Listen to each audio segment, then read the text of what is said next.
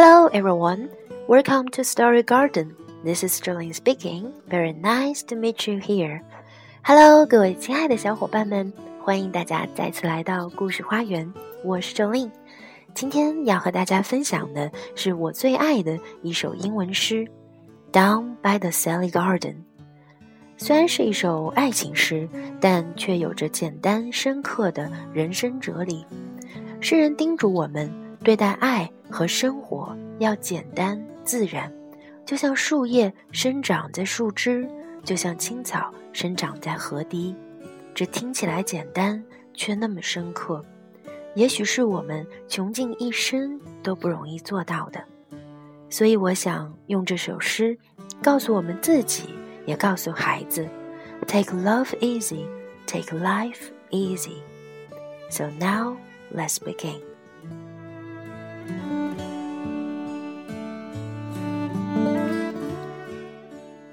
Down by the Salley Gardens, my love and I did meet.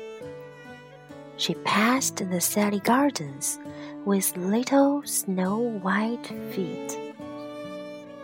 She bid me take love easy as the leaves grow on the tree. But I, being young and foolish, with her would not agree. In a field by the river my love and I did stand, and on my leading shoulder she laid her snow white hand. She bid me take life easy as the grass grows on the weirs. But I was young and foolish, and now am full of tears.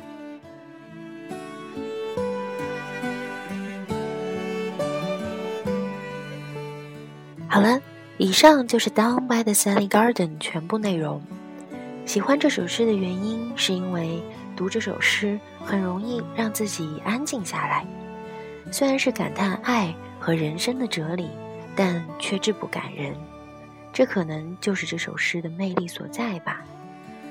最后，让我们一起来欣赏这首优美的曲子。祝所有的妈妈和宝宝们晚安，Good night。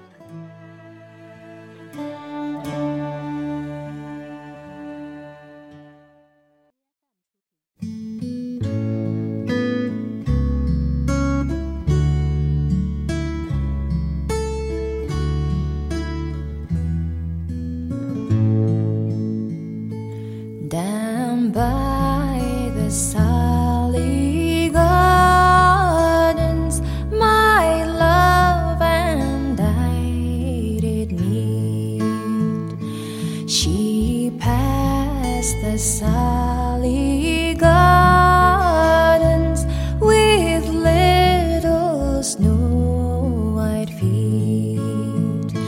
She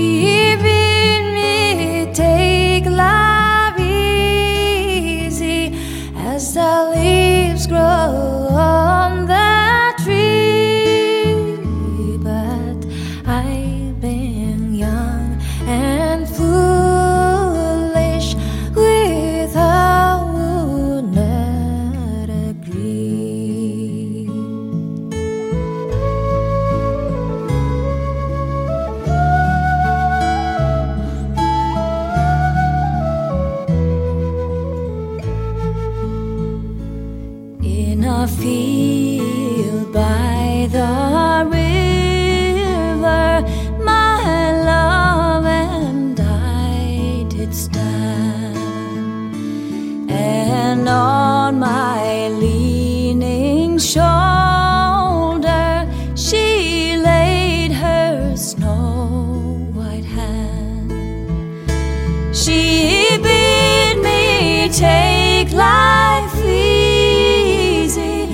As the grass grows on the weeds. But I was young